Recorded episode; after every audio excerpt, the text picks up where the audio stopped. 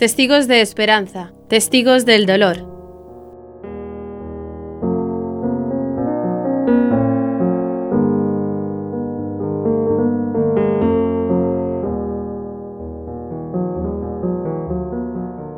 Me llamo Emilia y os voy a dar el testimonio que hemos vivido mi familia y yo con uno de mis hijos. Soy madre de cinco hijos, cuatro chicas y un chico, y el chico es el que tuvo un derrame cerebral masivo con un ictus gravísimo, una cosa que no pensaban que pudiera salir adelante. Mi nombre es José Ángel Otondo, soy padre de, de otro José Ángel. Y yo como madre estaba en Madrid y mi hijo, y con mi familia, mi marido, mis hijos, estaba aquí en Valencia.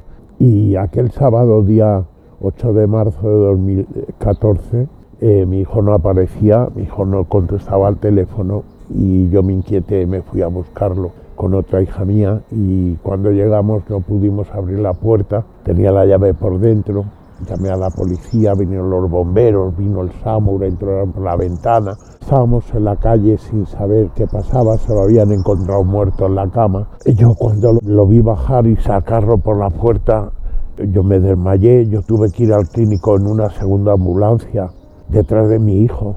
Me llamaron, tuve que venir, ya estaba en la UCI y al entrar en la UCI, pues el médico me puso al día de la gravedad de lo que mi hijo tenía, que se nos podía ir en cualquier momento, que nos iba, nos podía llamar y que no tuviéramos esperanza, porque, bueno, cuando acabó de contarnos todo, entonces yo le dije, vale doctor, yo puedo ver a mi hijo, por supuesto, ahora pasarás, estaba en la UCI, al boxer y lo verás. Digo, pues le digo que mi hijo ni ahora, ni luego, ni mañana me van a tener que llamar, porque mi hijo va a salir adelante. El médico se quedó un poco sorprendido, pero yo entré con mi hermana, con una de mis hermanas, y mi hermana le dijo, no, no, no, si ella lo dice es porque lo está sintiendo en ese momento. Pasé a la UCI, un momento muy duro para una madre, el ver a su hijo lleno de tubos, lleno de... Mm, terrible, en una palabra. Yo entré, me sobrepuse y en un trozo de bracito que tenía libre de tubos, me agarré a él y empecé a decirle, pero vamos a ver, José Ángel, ¿cómo es posible que yo que un día que me voy a Madrid te pones tu malito? Nada, nada, tú para adelante, tú tienes que salir adelante. Esto es, a la que empiecen a quitarte tubos ya. Bueno, los médicos, las enfermeras de la UCI me miraban como diciendo, pobre mujer, le dará algo en cualquier momento. Bueno, pues yo seguía hablando con mi hijo y mi hijo quedó en coma.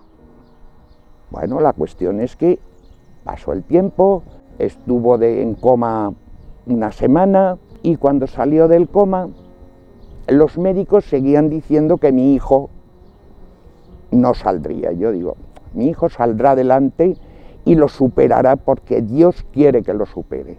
La cuestión es que pasó el tiempo, salió del coma, vuelvo a repetir, nos miró a todos, nos fue conociendo a todos. Nunca con algunos se equivocó, no, no, no, no al estar en la UCI pasó muchas, estuvo tres meses en UCI, pasando neumonías, dos neumonías, meningitis, eh, todo unido a ese derrame que no lo podían mover de la cama para cerrarle la hemorragia, porque como lo desconectaran de alguna máquina, se quedaba, o sea, se moría. Tuve que ir dos veces a la funeraria para elegir su servicio, habida cuenta de que los médicos decían se va a acabar. Una doctora que se involucró también mucho en un momento determinado nos dijo, voy a arriesgarme y me lo voy a llevar a que le enabolice, eh, creo que es enabolizar, que es por un, un catéter llegar a la vena en la cabeza y cerrarla con unas grapas.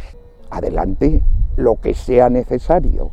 Allí íbamos todos, pues claro, llegó el mismo médico que le tenía que hacer la operación, nos habló a mi marido y a mí, nos dijo, no saldrá de la mesa del quirófano, pero si sale haremos todo lo posible y tardaremos de 5 a 6 horas. Yo me quedé fuera, cogí mi rosario, mi rosario que lo llevo siempre encima, que es el de San Juan Pablo II, y me puse en la pared pegada al quirófano a rezarlo. Allí la doctora, bien, que si queríamos una pastillita, que si... No, no, no necesito, yo seguía rezando. Mi familia estaba igual, todos allí, y antes de dos horas vi salir una enfermera, se acercó a la cama de la UCI de mi hijo y la empezó a preparar. Yo, claro, la pregunté, ¿qué pasa con mi hijo? Esta es la cama de mi hijo. que Mira, un éxito, un éxito, ya han terminado y todo ha salido perfecto. Y yo, gracias a Dios, bueno, eso fue lo primero. La cuestión es que el mismo médico cuando salió, dice, el primer caso desde que llevo haciendo esto, que ha pasado lo que me ha pasado con vuestro hijo. En vez de dos muelles que suelen poner, a mi hijo le pusieron cuatro. Quiere decir mi hijo salió de allí, salimos todos y yo, claro, me abracé al médico porque le dije, eh, gracias, gracias, dice, no, no, gracias a vosotros. Y él no sabía cómo, porque eh, ahí él no me dijo gracias a Dios, pero sí que ha habido otros médicos que han dicho lo de vuestro hijo ha sido un milagro. Como médico es muy difícil que te reconozcan eso. De ahí pasó a la habitación, bueno, siguió en UCI, ya le vinieron las complicaciones, seguimos en la misma tónica, que se moría, pero él lo superaba todo. Seguíamos entrando todos y todos en ese plan. Yo sí decía, hoy me parece que el perfume que uso eh, es un poco fuerte. Ah, pero es el que conoce mi hijo. No, no, yo entro. Porque por el olor también se reconoce. Bueno, son sensaciones que, que a mí me parecía, que yo he pensado siempre que no he sido yo, he sido que Dios ha tenido en mí para que mi hijo saliera adelante.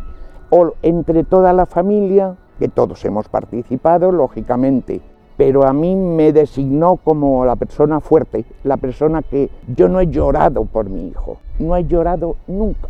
Al contrario, he pedido a Dios, he pedido a la Santísima Virgen y he pedido, pero en la capilla del clínico, que es donde estuve ingresado, yo iba todos los días, todos los días. Cuando tenía un, rato, iba o por las mañanas o por las tardes. Era mi refugio, era, o sea, mi, lo que decimos un clavo ardiendo, en mi clavo era ese, la fe. Y yo sabía que iba a salir adelante. A los 10 días tuvimos que bajar corriendo porque le habían puesto una válvula y la válvula no funcionaba. Llegamos al clínico otra vez, él en coma, volvió a entrar en quirófano, le quitan esa válvula, le ponen otro drenaje, otra vez ingresado, ya gravísimo, le da una bacteria que era la Klebsiella, que no tenía medicación, se moría. La doctora nos dijo, la neuróloga, vamos a desconectarle porque no tiene solución. Y yo le dije no. Mi marido y yo le dijimos no. Bueno, ¿qué vida queréis para vuestro hijo? Y yo la contesté, pues mira, para nuestro hijo queremos la vida que Dios quiera. Él, eh, nosotros le enseñaremos a vivir con lo que Dios quiera que sea. Y nosotros aprenderemos a vivir también con ello. Pero mi hijo saldrá adelante. Y así fue. En menos de 24 horas la orina roja de que no funcionaban, parecían los riñones, se hizo transparente y en 48 horas estaba estupendo, ya hablando, había pasado el peligro, el riesgo había desaparecido y la misma doctora vino a pedirnos perdón. Cuando nos pidió el permiso para desconectarle de las máquinas, en donde decía, pero vosotros qué queréis que tu hijo esté siempre enchufado a una máquina de respirar. No, yo no quiero eso tampoco sé lo que él querría porque yo nunca hablé de esta situación con él, pero sí que te puedo decir una cosa y os voy a hacer y, te voy a hacer una pregunta, le dije, ¿tú eres católica? ¿Tú crees en Dios? Me confesó que no. Yo dije, pues yo sí. Y mira, durante todo el tiempo y hasta llegar aquí, ha habido tantos momentos en que el Señor se lo ha podido llevar que yo no soy nadie para decidir lo que él tiene que hacer. Si él considera que se lo ha de llevar, esté enchufado o desenchufado, se lo llevará. Y si no, seguiremos teniéndolo, no lo desenchufas. Al día siguiente una de las visitas fue la psicóloga del centro y me hizo una pregunta muy clara, muy directa. Me dijo, ¿tú qué tanto dices que crees en el Señor? Si se lleva a tu hijo, ¿te cabrearás con él? ¿Vas a renunciar de él? No. ¿Por qué? Si él me lo ha dado, él se lo puede llevar cuando quiera. Yo no soy quien para poder decidir si ahora me enfado con el Señor o no me enfado con el Señor. Y después de esto, seguí, otra vez subimos a Doctor Moliner, eh, allí estuvimos seis meses, nos dieron el alta y ya bajamos a Valencia al mar, donde estuvimos un año y medio. Y ya de Valencia al mar hemos pasado a una asociación que ya es para darle independencia, ahora está mm, perfecto físicamente, pero lo que tiene es la dolencia de la memoria corta. Él se acuerda de todo lo anterior a que le diera el derrame cerebral, pero desde ese momento mm, tiene alguna lagunita, pero ahora está hablando con una persona, habla estupendamente con él, todo, o sea, da una tesis doctoral. Se da media vuelta, la vuelve a ver a esa persona en cinco minutos y la vuelve a saludar porque no se acuerda de ella. No puede ir solo, no porque se pierde, no tiene. Ese es el, el momento en el que estamos ahora, trabajando con él como hemos estado hasta ahora. Seguimos trabajando y estoy convencida de que mi hijo, el tiempo que tarde no lo sé, pero mi hijo estará al 100%. Y además tengo que decir una cosa, que esto mismo me lo ha repetido el neurocirujano cuando hemos ido a la revisión. Y que el neurocirujano se moje, hablando un poquito vulgarmente, en decir una cosa así, es que lo tiene bastante claro. Ha habido muchos médicos eh, cuando fue el jefe de la UCI, que nos decía, el 90% de lo que es como está vuestro hijo es gracias a vosotros, el 20% es gracias a nosotros. Y yo decía, no, al primero que hay que dar gracias es a Dios, y después ya a todos los demás, porque Él los dirige a vosotros, y Él nos dirige a nosotros creo que el mundo está lleno de, momentos en el que el Señor se manifiesta.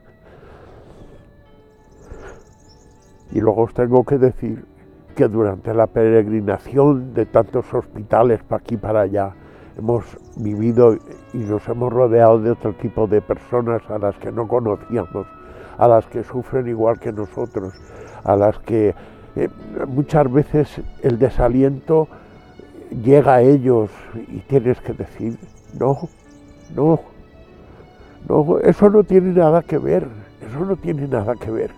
¿Qué tiene que ver que, que, tu desesperación, que encuentra el refugio?